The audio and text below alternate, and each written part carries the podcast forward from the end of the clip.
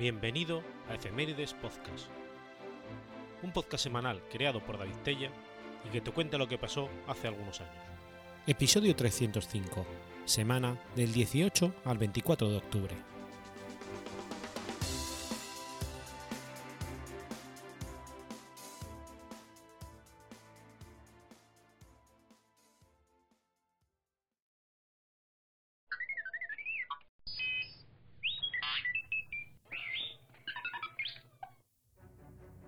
18 de octubre de 1405. Nace Pío II. Pío II fue un eclesiástico y humanista italiano. Fue el Papa 210 de la Iglesia Católica desde el 19 de agosto de 1458 hasta su muerte. Nacido Eneas Silvio Piccolomini, el segundo papa nacido en Consignano, una pequeña población toscana a unas 30 millas al sudeste de Siena. Sus padres, Silvio Piccolomini y Victoria Fortegger, pertenecían a una estirpe noble venida menos como consecuencia de las luchas de facciones entre la República Sianesa, que se había trasladado a la aldea y se hallaba en estado de cierta estrechez económica. El padre hizo algún dinero sirviendo en los ejércitos mercenarios de los Visconti, abandonó las armas y se compró tierras para cultivarlas. Tuvieron 18 hijos, pero solo sobrevivieron tres. La familia se esforzó para que Eneas Silvio pudiera estudiar. A los 18 años marchó a Siena, donde cursó estudios jurídicos bastante a desgana, alternándolos con lecturas apasionadas de los clásicos grecolatinos. Compartió pupitre con el poeta Antonio Beccadelli. Su más cercano educador en Siena fue Mariano de Sorzini, jurista abierto a las nuevas corrientes humanistas. Se entregó entonces a una suerte de rabundeo formativo por ciudades académicas, como Florencia, donde oyó el torrencial y sapientísimo Francesco Filalfo, a cuyas clases asistió dos años en compañía de otro futuro papa, Tommaso Parantuzelli, siendo además fámulo en su casa por espacio de dos meses. También estuvo en contacto con el maestro Poggio Bracciolini en Ferrara, donde conoció al poeta siciliano Giovanni Aurispa, que llegaría a ser su amigo, y a Guarino de Verona, traductor de Estrabón en los ejemplares que el joven Eneas había leído. Además, trabajó por su cuenta, y a los 26 años era ya un sagaz latinista, capaz de escribir en esta lengua de modo sencillo, elegante y eficaz, además de un maestro en la retórica. Sus talentos alcanzaron también la composición de versos latinos. Como intelectual sin dinero, se le ofreció la disyuntiva entre la Iglesia y la abogacía. Puesto que la jurisprudencia le hastiaba y el mismo San Bernardino de Siena le desaconsejó entrar en religión, escogió un camino intermedio. Así pues, entró al servicio de jerarcas de la Iglesia como secretario, orador y diplomático, y se lanzó a recorrer durante años los territorios centroeuropeos. En 1431 en medio de la guerra desatada entre Siena y Florencia, entró al servicio del cardenal Domenico Caprínica, obispo de Fer. Capránica había sido el favorito del Papa Martín V. Su sucesor Eugenio IV lo postergó y se negó a reconocerle el cardenalato, haciendo que el purpurado tomara una actitud hostil hacia él. El caso es que en el otoño de 1431 el poderoso cardenal pasó por Siena camino del concilio de Basilea y acogió a Eneas entre los sirvientes de su comitiva. El trayecto, con escapadas y separaciones forzosas, fue algo retorcido. Por tierra fueron desde Siena a Piombino y de allí en barco hasta Génova. Sin embargo, los temporales desviaron la nave más allá de Córcega, hasta las costas africanas. Durante el accidentado viaje, Eneas trabó amistad con Piero de Noceto, que le ayudaría posteriormente. Llegados por fin a Génova, fueron otra vez por tierra hasta Milán, para a través del paso de San Gotardo alcanzar Basilea, donde llegó el grupo en abril de 1432. Por entonces se respiraba una atmósfera hostil al Papa reinante. Capránica, pese a todo, se reconciliaría dos años después con Eugenio IV y como en Basilea contaba con escasos recursos, tuvo que prescindir de los servicios de Eneas. Ante ello, el futuro papa ofreció sus servicios a un amigo de Capránica, Nicodemo de la Scala, obispo de Frisinga, con quien asistió a la dieta de Frankfurt en 1434. Sirvió más tarde Bartolomeo Visconti, obispo de Novara, principal agente del duque de Milán, Filippo María Visconti, en sus intrigas contra Eugenio IV durante el concilio de Basilea.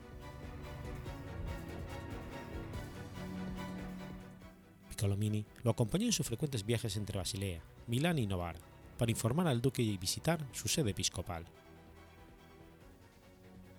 El obispo participó en el atentado contra la vida del Papa en la primavera de 1435 en Florencia, ciudad que acababa de caer bajo el dominio güelfo y en la que residía el Papa tras verse obligado a abandonar Roma por los conflictos en que se hallaba inmersa la ciudad eterna.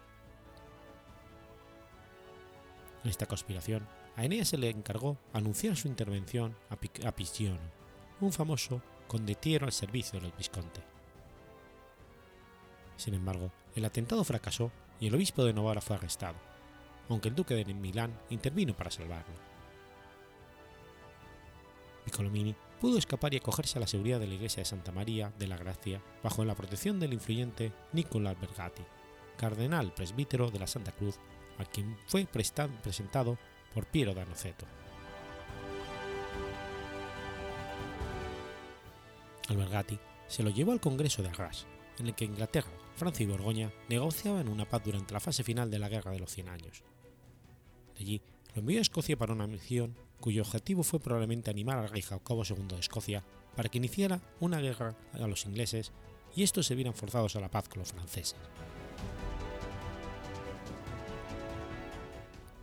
Vuelto a Basilea, continuó con sus intervenciones en las pugnas eclesiásticas y políticas, ya que el concilio le ofrecía campo para sus capacidades como negociador, orador y panfletista.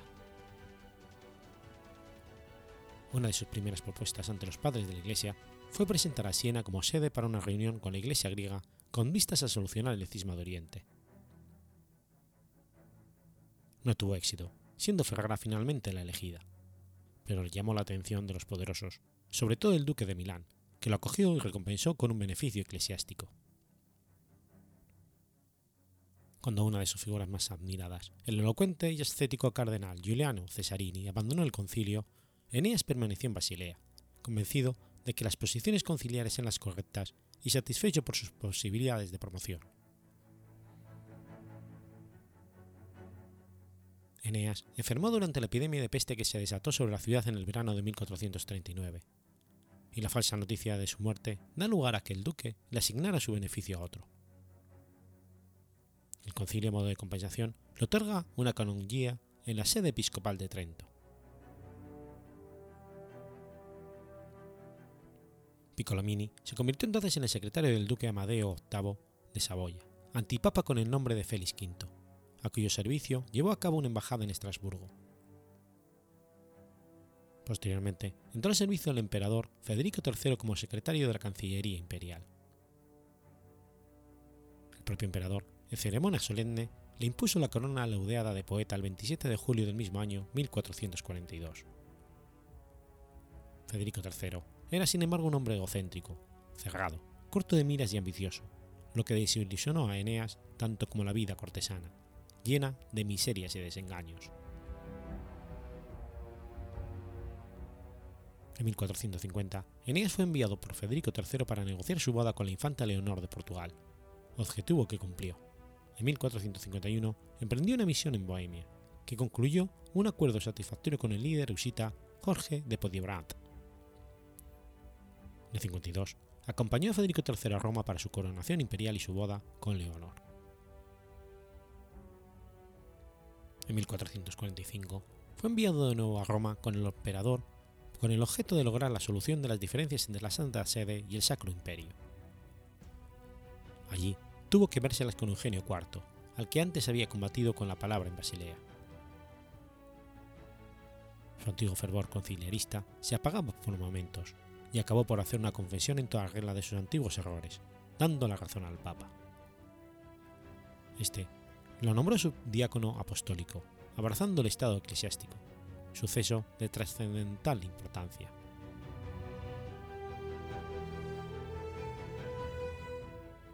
De regreso a Viena, en marzo de 1446 recibió las órdenes sagradas de diácono y poco después las de sacerdote.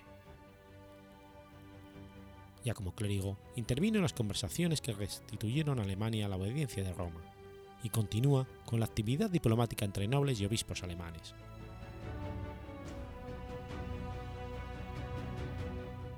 Su celo, competencia y los servicios prestados a la, a la sede apostólica en defensa de la preeminencia papal hicieron que su carrera eclesiástica fuera meteórica. Nicolás V, que había sido su compañero de estudios, lo nombró obispo de Trieste y arzobispo de Siena. El valenciano Calixto III apreciaba las capacidades y el fervor antiturco de Piccolomini, por lo que en 1456 le otorgó el capelo en el título de cardenal presbítero de Santa Sabina, después del insistente apoyo de Federico III y el joven rey Ladislao V de Hungría.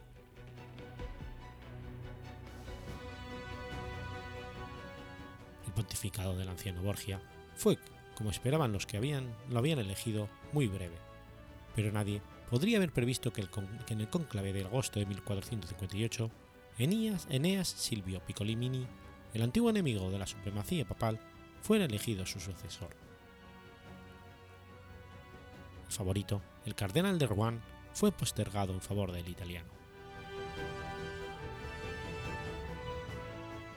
Su pontificado se caracterizó por una actividad febril en favor de la conciliación de los poderes que luchaban por la hegemonía tanto en Italia como en el resto de la cristiandad. Reforzó la autoridad papal frente a los del concilio y reiteró su retracción de las doctrinas que había sostenido antaño durante el concilio de Basilea.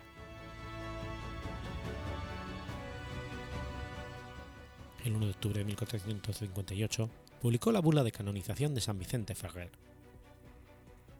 En el 61, medió fructíferamente los conflictos militares entre el emperador Federico III y el rey húngaro Matías Corvino. No obstante, al vicio papal de la época, el nepotismo, enalteciendo a su familia y adornando los bellos edificios su aldea natal de, Cosignano en 1462, Pío II declaró a la esclavitud como un gran crimen. Ese mismo año le pidió al sultán turco Mehmed II que abrazase el cristianismo y volviera cristianos a sus vasallos. A cambio, el Papa le reconocería a él y a sus sucesores otomanos como herederos legítimos del imperio bizantino. Sin embargo, como era de presumir, el sultán se sintió ofendido y rechazó dicha propuesta.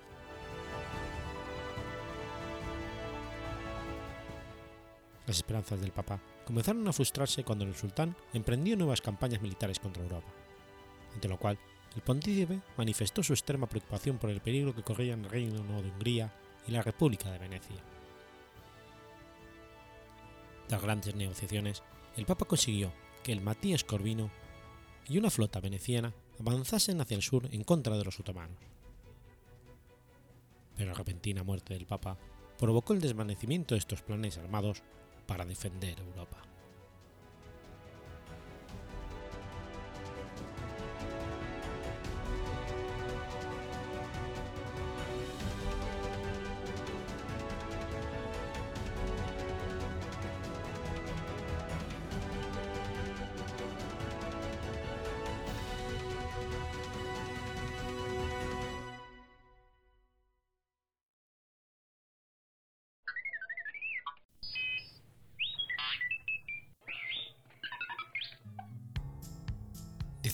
De 1966. Muere Elizabeth Arden.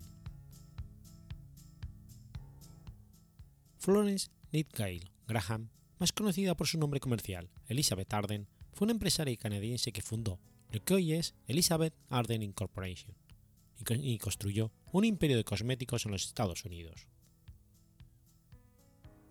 En 1929, Arden poseía alrededor de 150 salones de lujo en los Estados Unidos y Europa. Sus más de mil productos podían ser encontrados en el mercado de lujo de más de 22 países. Ella era propietaria única de su marca y una de las mujeres más ricas del mundo en su época. Arden nació en 1881 en Goodwood, Ontario, Canadá Sus padres habían emigrado desde Cornualles, en el Reino Unido, hacia Canadá en la década de 1870. Su padre William Graham era escocés y su madre Susan procedía del pueblo córnico. Susan había recibido ayuda económica de una tía rica en Cornualles para pagar la educación de sus hijos.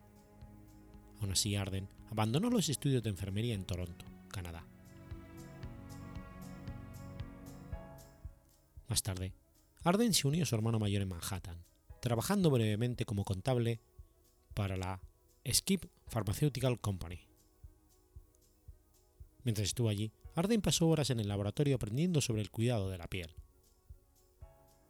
Después trabajó de nuevo de forma breve para Eleanor Adair, una especialista en belleza conocida por sus tratamientos para chicas. En sus salones y a través de las campañas de marketing, Elizabeth Arden innovó al enseñar a las mujeres cómo aplicar el maquillaje, además de haber sido pionera en la instauración de conceptos tales como la formulación científica de los cosméticos, el maquillaje embellecedor y la combinación de colores para los ojos, labios y rostro. Elizabeth Arden fue en gran parte responsable de establecer un estilo de maquillaje adecuado, apropiado e incluso necesario para obtener una imagen propia de una dama, ya que antes el maquillaje estaba asociado a las clases más bajas e incluso con las prostitutas. Arden se dirigía a las mujeres de mediana edad y que se sentían poco atractivas, para las cuales los productos de belleza prometían ofrecer una imagen juvenil y bella.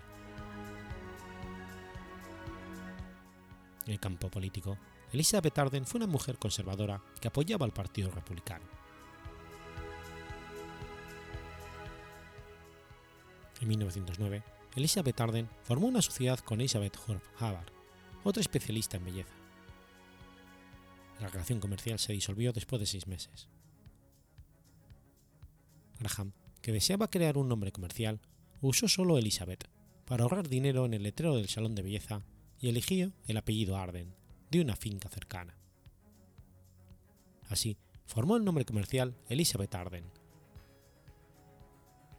A continuación, en 1910, fundó el Salón Red Door en Nueva York, el cual ha permanecido sinónimo de su nombre desde entonces. En 1912, Arden viajó a Francia para aprender técnicas de tratamiento de belleza y masajes faciales que ya eran comunes en los salones de belleza de París regresó a Nueva York con una colección de coloretes y polvo de sol que había creado. Elizabeth Arden comenzó a expandir sus operaciones internacionales en 1915 y al empezar a abrir salones de belleza en otros países. En el 34, Arden inauguró el Spa Residencial Main Chain en Roma, Maine, el primer spa de belleza de los Estados Unidos. Este spa estuvo operativo hasta 1970. en 1962, el gobierno francés concedió a Elizabeth Arden la Legión de Honor en reconocimiento de su importancia y contribución a la industria de los cosméticos. En 1966, Arden murió en el hospital Lenox Hill de Manhattan. Fue enterrada en el cementerio de Sleepy Hollow en Sleepy Hollow, Nueva York, bajo su nombre de pila, Elizabeth Graham.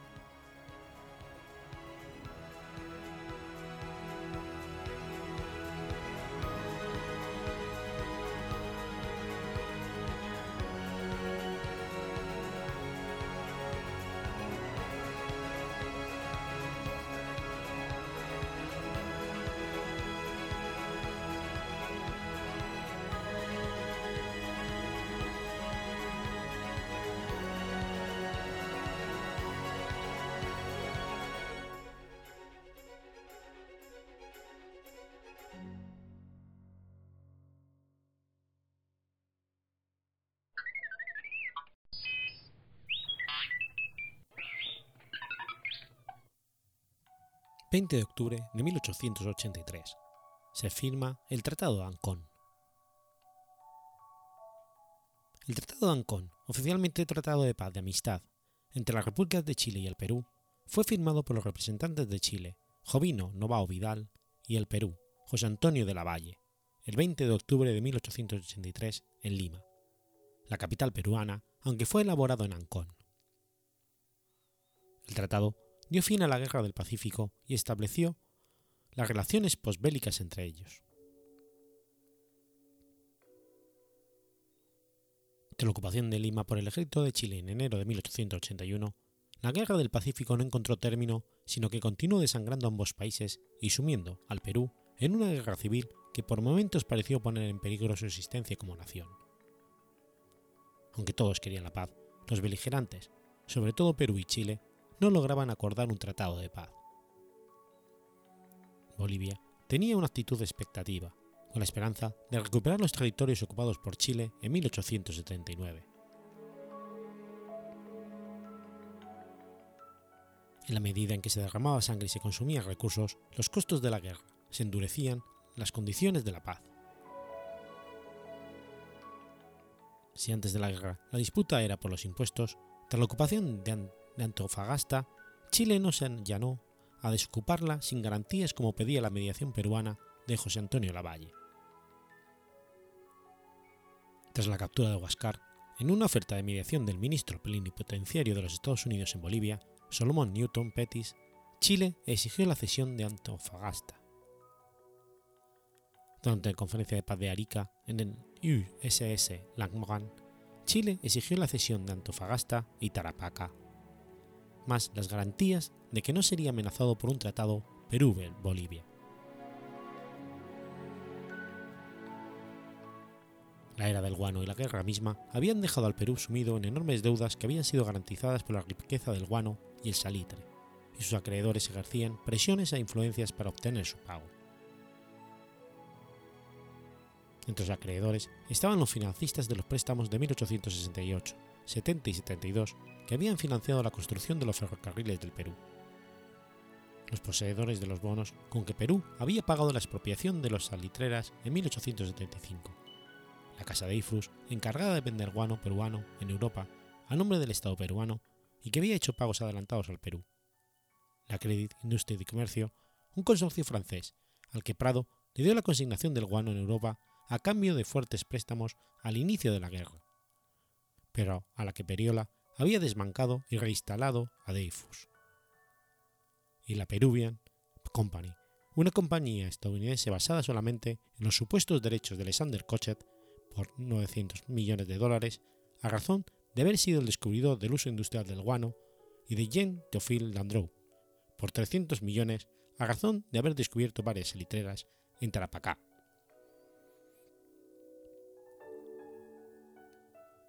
Entretanto, el gobierno chileno que había privatizado las elitreras de Tarapacá había reivindicado la producción y venta de guano y salitre, y concedía a los acreedores de la deuda peruana una parte de las ganancias. Pero la Peruvian Company y la Credit Industry no, se adscribían al gobierno de Chile, sino que ofrecían a los gobiernos de García Calderón y Montero mantener Tarapacá bajo soberanía peruana y pagar una indemnización a Chile a cambio del control de las elitreras y guaneras de Perú. La administración estadounidense de Rutherford Hayes, si bien no logró éxitos, tampoco empeoró la situación, a pesar de la propuesta de su ministro plenipotenciario en Lima, Christiansi, de anexar Perú a los Estados Unidos. También debe constatarse que la inmigración estadounidense logró la firma del Tratado de Límites de 1881 entre Chile y Argentina. El factor que más influyó en la negación peruana a la cesión fue la política, mediación estadounidense durante la administración del presidente de los Estados Unidos, James Garfield, y su secretario de, de Estado, James Blaine, llevada a cabo por su representante en Lima, Stephen Horsburgh, que alentó a los políticos peruanos a no suscribir la entrega de Tarapacá, sugiriendo que los Estados Unidos de América respaldarían militarmente a Perú y Bolivia. Interferencia de intereses económicos privados y falta de profesionalismo condujeron a la prolongación innecesaria de la guerra a través de la mediación norteamericana. Mediante una política hábil de lobby y ofertas de comisiones, la Credit Industry logró el apoyo primero del ministro plenipotenciario de Estados Unidos en París, Levi Morton, que obtuvo a cambio el monopolio de venta del salite peruano en Estados Unidos. Morton comunicó a Blaine que el presidente de Francia, Jules Grevy, condenaba a las pretensiones extravagantes de Chile. Blaine apoyó entonces a la firma Credit Industry en el proyecto de pagar a Chile una indemnización, impedir la cesión de territorio y dejar Tarapacá bajo el control privado de la empresa. Este plan contaba con el beneplácito del gobierno de García Calderón. Pero cuando la opinión pública estadounidense no mostró interés, sino crítica a la intervención, Blaine abandonó el proyecto Credit Industry y apoyó a la Peruvian Company. Para la consecución de sus fines, Harwood logró unir a Cáceres y García Calderón en torno a Montero como presidente del Perú, y sostuvo que los Estados Unidos no aceptarían la cesión obligada de territorio peruano a Chile. Más aún, Harwood llegó a negociar la cesión peruana de Chimbote para la Marina de Guerra de los Estados Unidos, y Harwood obtendría beneficios económicos de la base.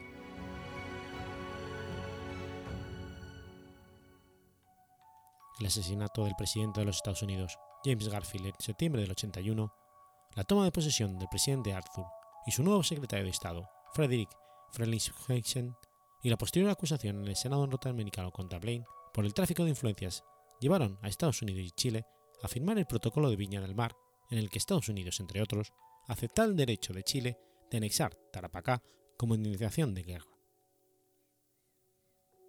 Corbut murió en Lima y en su reemplazo asumió Trescott como ministro de Lima.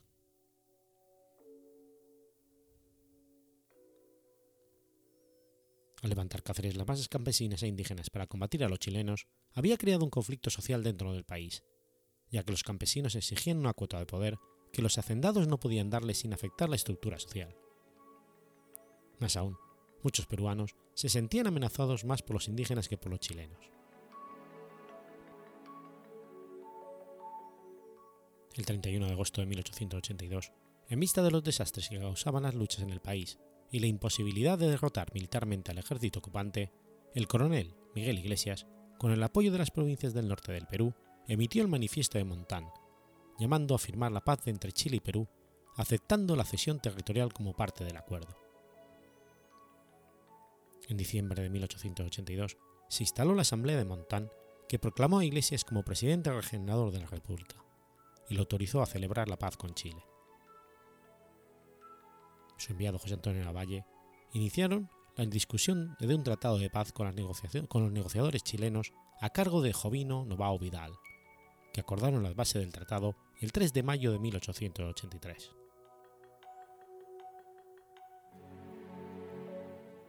Andrés Abelino Cáceres, que suponía terminantemente aceptar la cesión de territorios, intentó acabar con el gobierno de Iglesias y marchó al norte, pero fue derrotado en la batalla de Huamuchuco el 10 de julio del 83.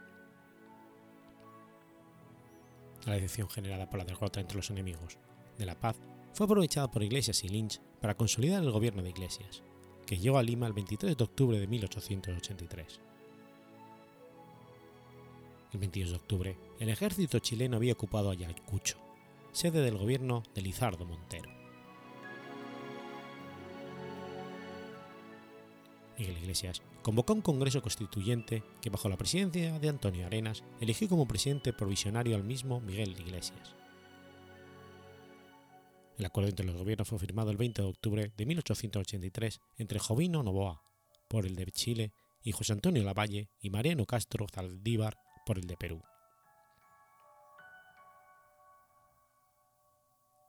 El tratado fue aprobado en la Cámara de Diputados de Chile por 43 votos contra uno. En el Senado de Chile su aprobación fue unánime. La Asamblea Nacional de Perú ratificó el tratado el 8 de marzo del 84 por 99 votos contra 6.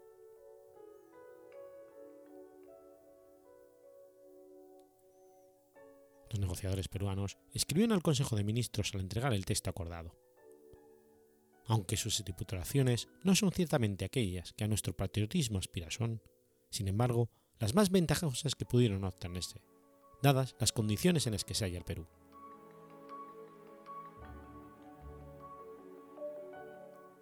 Cabe consignar que en caso de no lograrse un acuerdo, el gobierno de Chile hubiese probablemente retirado sus tropas hasta el río Sama y esperado que la frontera internacional se consolidase allí, o hubiese entregado una parte a toda la región, a toda la boliviana. En diciembre de 1882, Miguel Iglesias fue elegido presidente de Perú por una asamblea en el norte. El 18 de octubre del 83, Chile reconoce el gobierno de Iglesias y dos días después se firma el tratado en Lima. Junto al tratado se firma un protocolo complementario que determina las condiciones en que quedaría la ocupación militar en el entranto hasta su retiro. Un pago de Perú de 300.000 dólares mensuales, abastecimiento desde Chile libre de gravámenes, dos hospitales exclusivos para soldados chilenos y el uso de telégrafos y ferrocarriles en condiciones análogas al gobierno del Perú. Cáceres reconoció el tratado como el hecho consumado, el 6 de julio de 1884, y se concentró en derrocar al gobierno de Iglesias iniciando la guerra civil del 84 al 85. Los Estados Unidos y el Imperio Alemán reconocieron el gobierno de Iglesias en abril de ese mismo año. El 15 de febrero del 84, los gobiernos de Francia, Gran Bretaña, Holanda, Italia, Bélgica y España presentaron una nota de reclamo a los gobiernos de Chile y Perú que, en que protestaban por la cesión a Chile de depósitos de guano y salitre que eran garantía de deudas contraídas por el Estado peruano con las naciones de los respectivos países. Perú y Chile respondieron que eran países soberanos que disponían sus tratados de acuerdo a sus intereses. En agosto del 84, las tropas chilenas se replegaron hasta la línea del río Sama.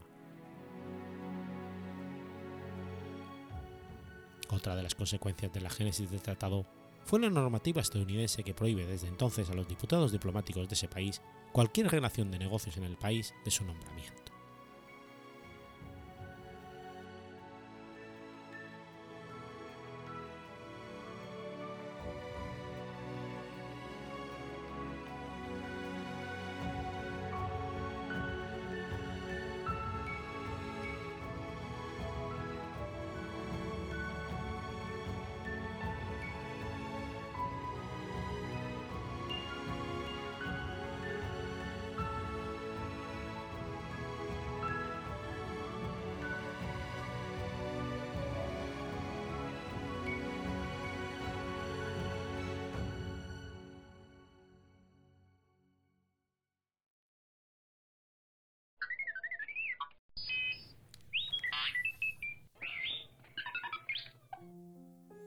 21 de octubre de 1805.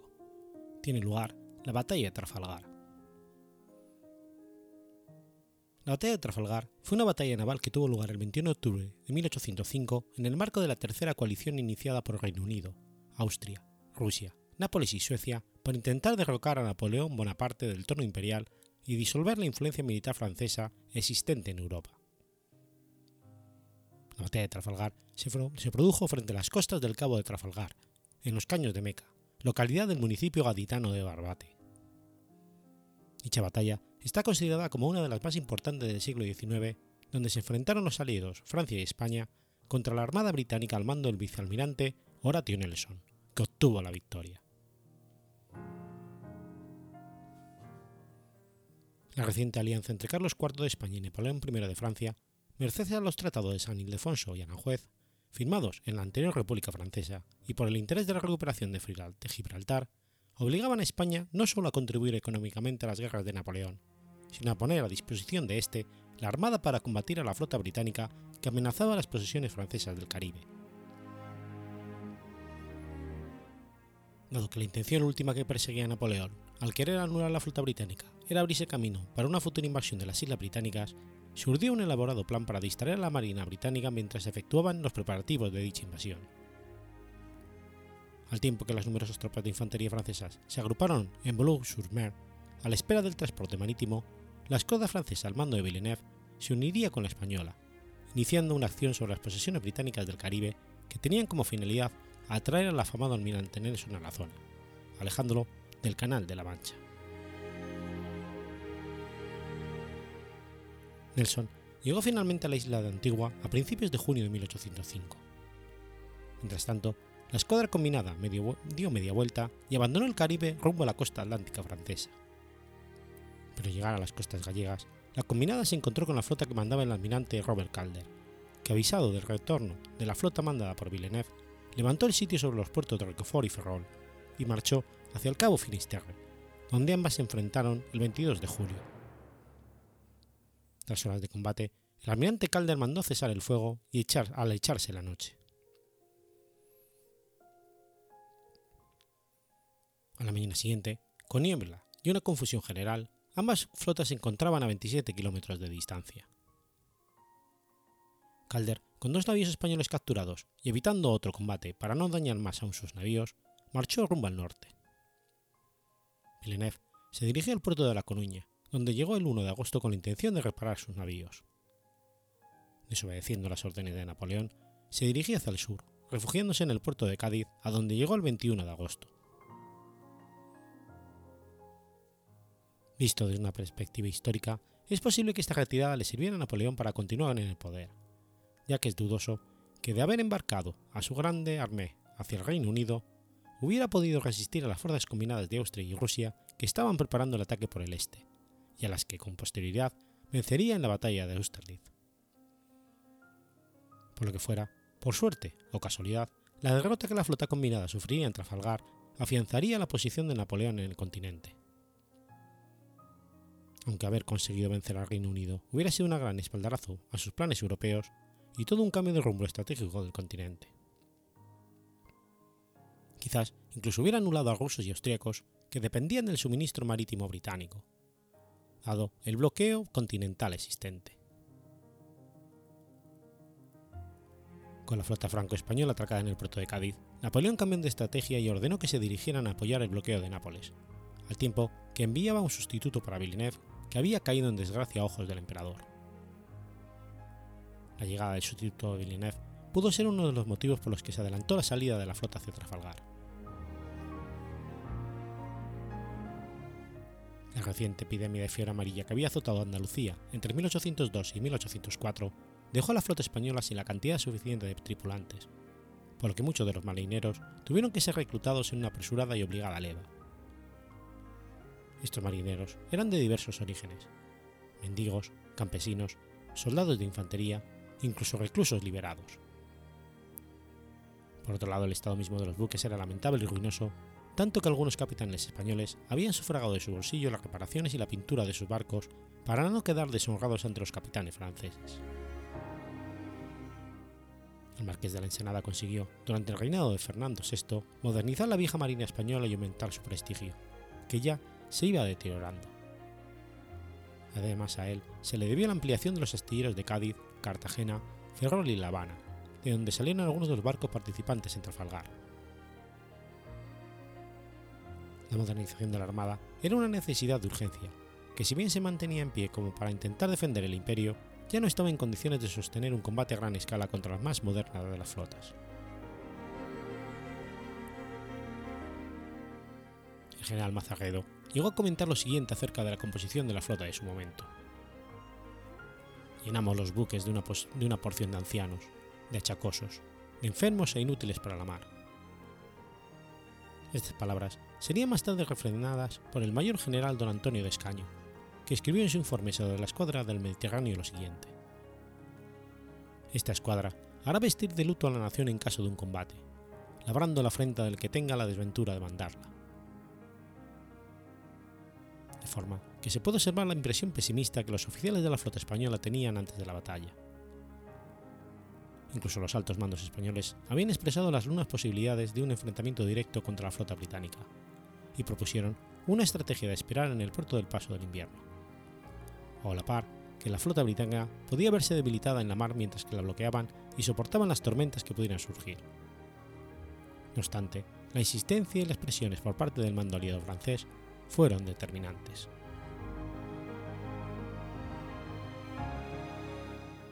Al contrario de lo que sucedía en España, la escuadra británica al mando del almirante Horatio Nelson estaba compuesta por marineros profesionales, casi todos con varios años en la mar y una amplia experiencia en el combate. De hecho, muchos de los marineros y buques que participaron en Trafalgar fueron los que pusieron en jaque a Francia y España en varias ocasiones como en la batalla del Cabo de San Vicente, en la batalla del Nilo o en la que ya comentada del Cabo Finisterre. Además, se encontraba comandada por un almirante que se había convertido por medios propios en toda una leyenda en el Reino Unido y en el resto de Europa. Nelson se había batido con éxito contra los daneses en Copenhague, contra los franceses en Aboukir, afianzó la presunción de la fuerza británica en el Mediterráneo y condujo al bloqueo, al bloqueo contra, contra Cádiz y Tolón. A pesar de que el número de buques británicos era menor que el de la flota combinada franco-española, la superioridad en cadena de tiro y en capacidad de maniobra que le otorgaba su experta marinería la convertía en una fuerza insuperable para el mal conservados y peor dotados buques españoles. La flota británica, al mando de Horatio Nelson, atacó en forma de dos columnas paralelas en perpendicular a la línea formada por Villeneuve, lo que le permitió romper la, línea de batalla enemiga y rodear a varios de los mayores buques enemigos con hasta cuatro y cinco de sus barcos. El Royal Sovereign de Collingwood fue el primer buque en llegar a las líneas de la flota aliada, estableciendo un encarnizado combate contra el Santa Ana. Una hora más tarde, el Victory rompió las líneas enemigas entre el Buceteur y el Reducteur, no sin haber sufrido severos daños durante su aproximación. En un día de vientos flojos, la flota combinada navegaba a sotavento, lo que también daba la ventaja a los británicos, y para colmo de desdichas, Villeneuve dio la orden de virar hacia el norte para poner rumbo a Cádiz en cuanto tuvo constancia de la presencia de la flota británica. El cuerpo español no estaba de acuerdo con esto. Al parecer Churruca, mientras leía las señales con el anteojo, manifestó, el almirante no sabe lo que hace. La flota está perdida. Villeneuve intentaba huir casi sin presentar batalla cuando la flota combinada franco-española era, en cuanto a navíos, superior a la británica. La virada se realizó desordenadamente, ya que la virada en redondo con viento flojo tomó mucho tiempo a determinadas unidades muy pesadas y poco maniobreras. La línea de combate quedó deshecha y desaprovechada su mayor potencia de fuego. El ataque de Nelson desorganizó completamente la línea, consiguiendo la división de esta en tres. Esto permitió a la escuadra de Nelson capturar a los barcos franceses y españoles, cortarles la retirada y batirles con artillería por proa y popa, los puntos más vulnerables de este tipo de embarcaciones. El combate empezó a mediodía cuando un cañonazo de un navío de la retaguardia de la combinada disparó contra el Royal Sovereign que mandaba Cubert Collingwood. Para colmo de despropósitos, la escuadra de vanguardia quedó aislada del combate y se alejó considerablemente del centro de batalla, aun a pesar de las explícitas órdenes generales que dictaban que si un capitán no está en fuego, se dirigiese al fuego.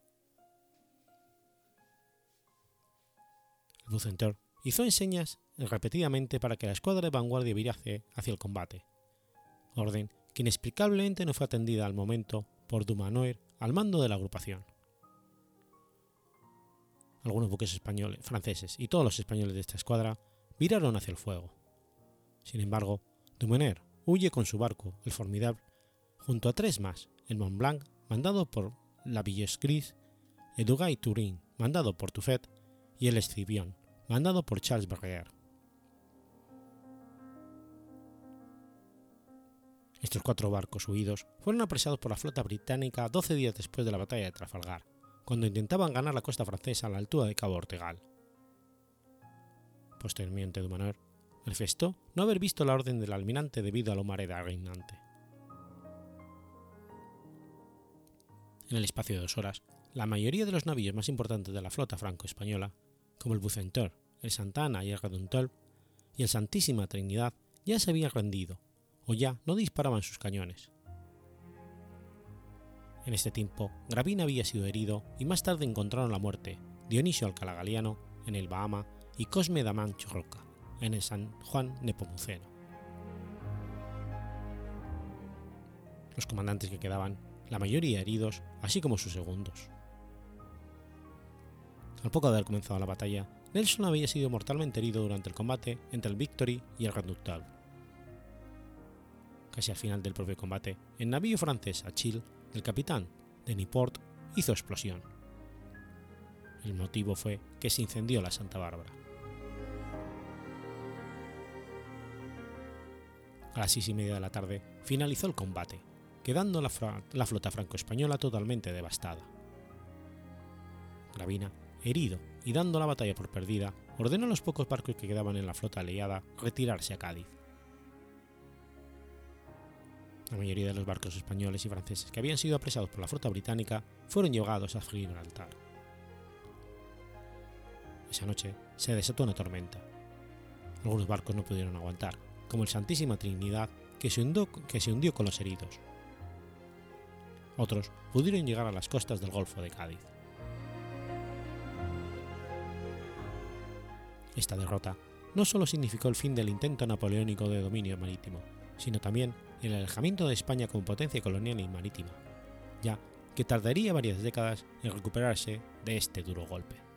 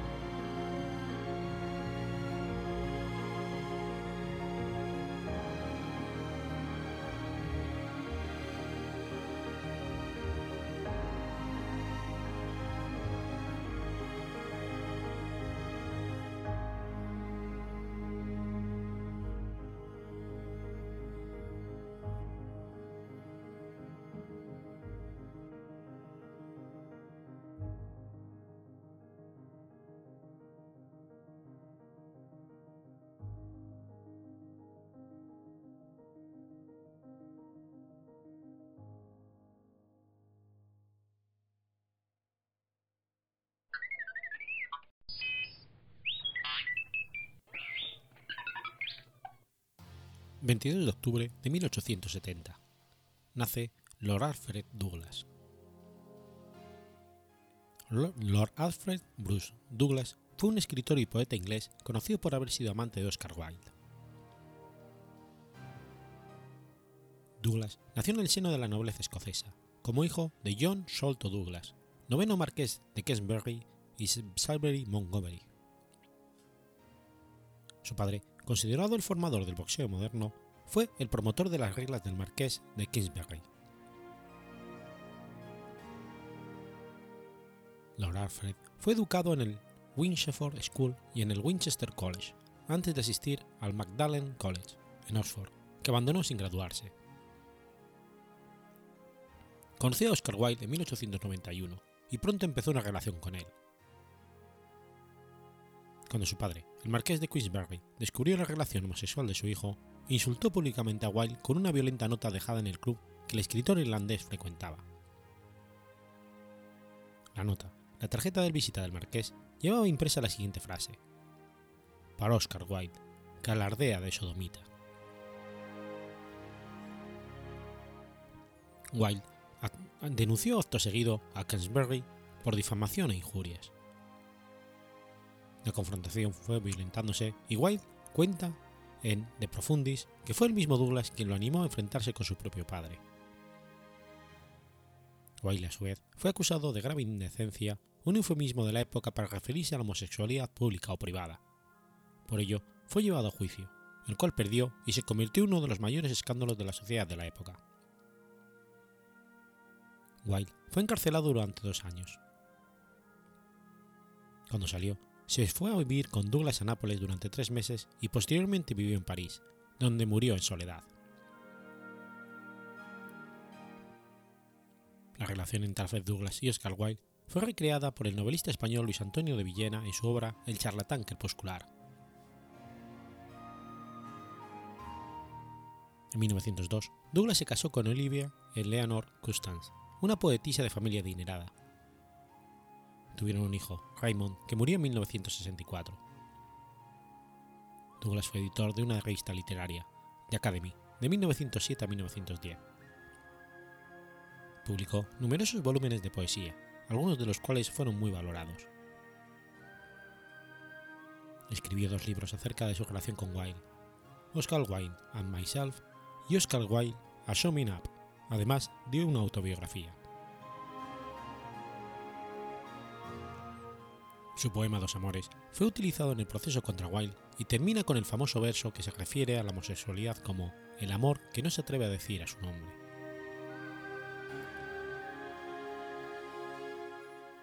Douglas, ferviente racista, tradujo los protocolos de los sabios de Sion en 1919. Fue la primera traducción al inglés de este famoso libelo escrito por la Organa con la intención de difamar al pueblo judío. Los últimos años de su vida abandonó dichas ideas y se convirtió al catolicismo, abrazando su ala más conservadora. Tuvo una vida llena de juicios, en los que se alternaba como acusador y acusado. Más notorio fue el que tuvo con Winston Churchill en 1923. En él, Douglas fue hallado culpable de difamar a Churchill y fue sentenciado a seis meses de cárcel. Douglas propagó el rumor de que Churchill había formado parte de una conjura para asesinar a Herbert Kitchener, el secretario de Estado para la guerra. Kitchener murió el 5 de junio del 16 durante una misión diplomática a Rusia. Douglas dijo que nunca se recuperó de su dura experiencia en la cárcel. Mientras estuvo en ella, en una irónica burla del texto de Prophecies de Wilde, escribió el que es considerado su mejor poema, Inercelesis, que contiene 17 cantos. Como las autoridades no lo dejaron salir de la cárcel con el poema, se vio obligado a reescribirlo de memoria una vez fuera de la cárcel, aunque algunos dicen que esto no fue más que una nueva treta de Douglas, y escribió el poema por entero fuera de la cárcel.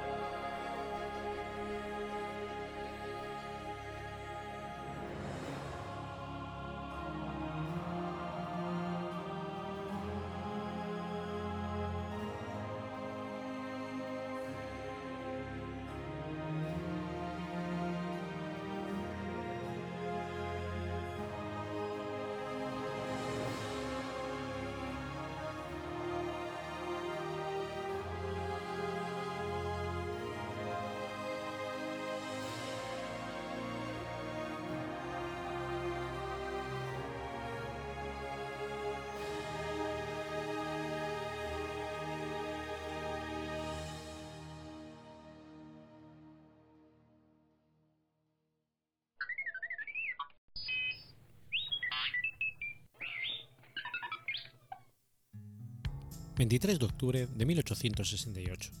Muere Mariquita Sánchez. María Josefa Petrona de Todos los Santos, Sánchez de Velazco y Trillo, más conocida como Mariquita Sánchez, fue una patriota argentina, cuya tertulia convocó los principales personajes de su tiempo. Es ampliamente recordada en la tradición histórica argentina por la Marcha Patriótica. Fue cantada por primera vez en su casa, el 14 de mayo de 1813.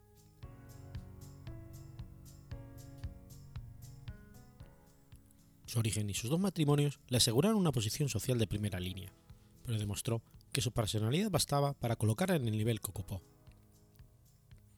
Llenó muchas páginas de la pequeña historia y se convirtió en el símbolo de la mujer argentina del pasado por la brillantez de su desempeño y la franqueza de sus actitudes. Nacida en Buenos Aires el 1 de noviembre de 1786, fueron sus padres el granadino Cecilio Sánchez de Velasco y la porteña Magdalena Trillo. Antes de cumplir 15 años, se enamoró de su primo Martín Thompson y se comprometió, contra la opinión de sus padres. Empecinada, se presentó al virrey Sobremonte para que dejase, sin efecto, los arreglos que habían hecho a la madre para casarla con Diego del Arco. Cerca de un año después de iniciado el juicio, los enamorados obtuvieron la autorización y la boda se realizó el 29 de julio de 1805. A partir de entonces la vida de Mariquita estuvo ligada a los acontecimientos políticos. Abrazó con fervor la causa de la libertad y colaboró con todas las empresas patrióticas de la Revolución de Mayo. Su casa de la calle Unquera, más conocida por todos como el Empedrado o del Correo, acogió a las personalidades de su época, atraídas por la hospitalidad graciosa y espiritual de la dueña. Los problemas más delicados eran debatidos allí, lo mismo que los temas literarios. En 1812 heredó la quinta Los Ombúes, en San Isidro. En ese célebre salón se cantó por primera vez la Marcha Patriótica, actual himno nacional argentino, el 14 de mayo de 1813. Esa casa fue declarada Monumento Histórico Nacional en el año 2007 para su preservación como testimonio del pasado local y nacional. Tuvo cinco hijos con Thompson, Clementina, Juan, Magdalena, Florencia y Albina. 1817 marcó una desgracia. Thompson, enviado a los Estados Unidos, enloqueció y murió en el viaje de regreso. 1820, la viuda, muy admirada, contraía nuevo matrimonio, esta vez con Washington de Mendeville, francés expatriado cuya conducta le disparó muchos sinsabores, que terminaron en su separación, disimulada por las funciones diplomáticas del marido fuera del país. Aquí había sido cónsul y muchos años más tarde, Mariquita reveló, en carta a Juan Bautista Alberdi, las miserias de su vida con Mendeville. De este matrimonio tuvo tres hijos.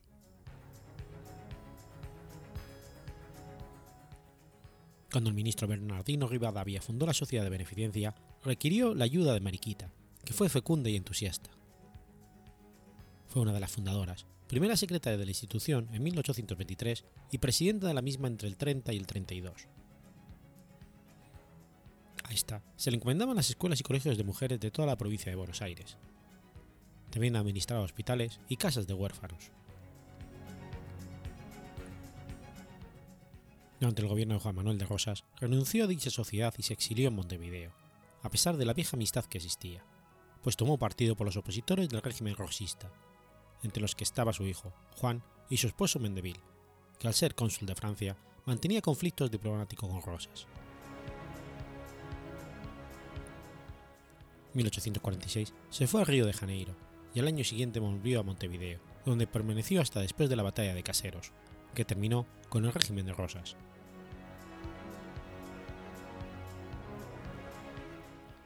Volvió a Buenos Aires separada de Mendeville, a la que llamaba la tierra de sus lágrimas, como ella decía durante su exilio, y reanudó su labor en la Sociedad de la Beneficencia y su salón volvió a brillar como antaño, acogiendo cuanto tuviese que ver con la cultura y el patriotismo.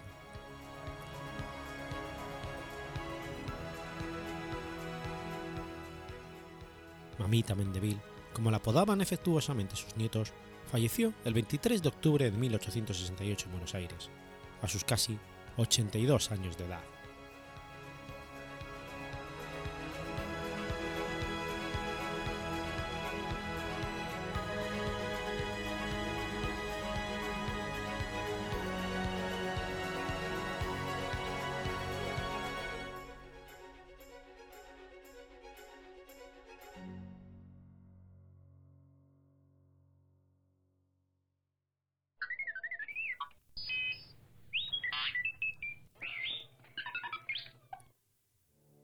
24 de octubre del año 69. Comienza la segunda batalla de Bedriacum. La segunda batalla de Bedriacum fue una de las dos batallas libradas en el año de los cuatro emperadores cerca del poblado de Bedriacum, a unos 35 kilómetros de la ciudad de Cremona, en Lombardía.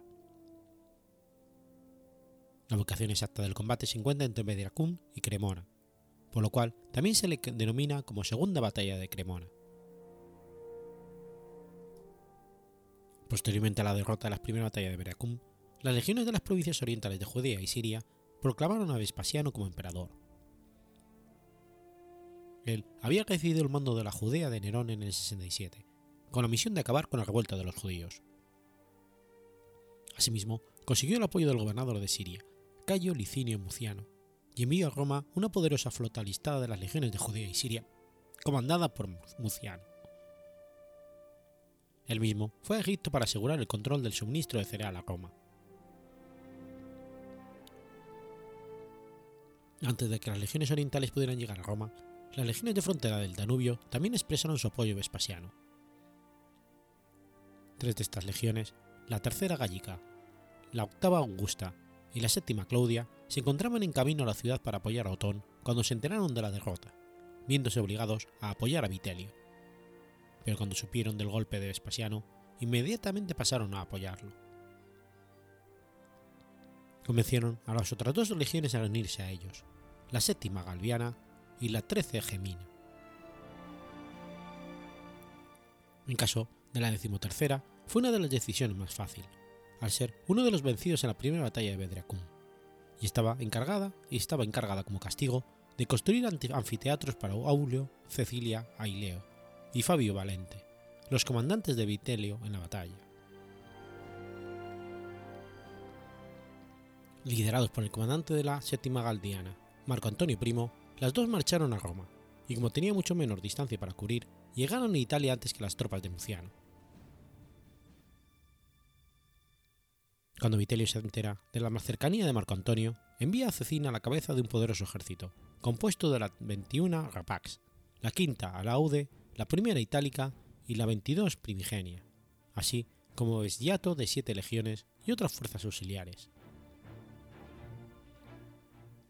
La primera de las legiones de Marco Antonio en llegar a Verona, y en que fue presionada para atacar antes de la llegada del resto del, ejército, Cecina se rehusó a hacerlo, pues estaba conspirando contra, con Lucio Vaso el comandante de Clasis Ravenas, la flota romana de Ravena, para que dejara la causa de Espesiano. Sus tropas se rehusaron a seguir a Vaso y prendieron a Cecina.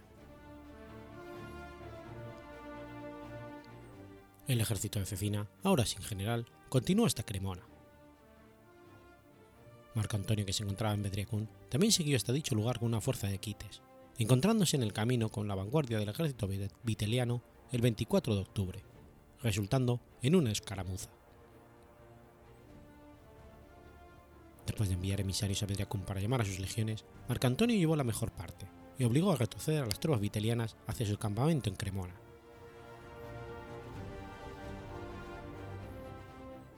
Las fuerzas de Marco Antonio avanzaron por la vía Postumia en dirección a Cremona. Sellaron frente al poderoso ejército de Vitelio que ahora estaba reforzado por otras legiones incluyendo la Legión Cuarta Macedónica, pero aún sin comandante, pues Valente todavía no había llegado. La noche ya había caído y la batalla continuó en la oscuridad. La séptima legión galviana del propio Marco Antonio sufrió grandes pérdidas, perdiéndose su águila por un tiempo. Uno de sus centuriones sacrificó su vida para recuperarlo más tarde. Finalmente las fuerzas de Marco Antonio comenzaron a tomar ventaja y el punto de inflexión llegó cuando rompió el alba. La tercera legión gallica de Marco Antonio, que había servido en Siria durante muchos años, adoptó la siguiente costumbre local. Conforme el sol emergía, se volvía hacia el oriente para saludarlo. Sin embargo, este acto fue malinterpretado por las fuerzas vitelianas, que pensaron que estaban saludando refuerzos venidos del este y se aterrorizaron. El campamento viteliano, hacia donde sus fuerzas habían retrocedido, fue tomado por Marco Antonio, que después atacó Cremona, que a pesar de haberse rendido, fue quemada por las tropas victoriosas. Marco Antonio siguió a Roma, donde Vitelio pretendía abdicar al verse sin posibilidad de continuar en el poder. No obstante, fue hecho prisionero y ejecutado el 22 de diciembre del 69 en Roma.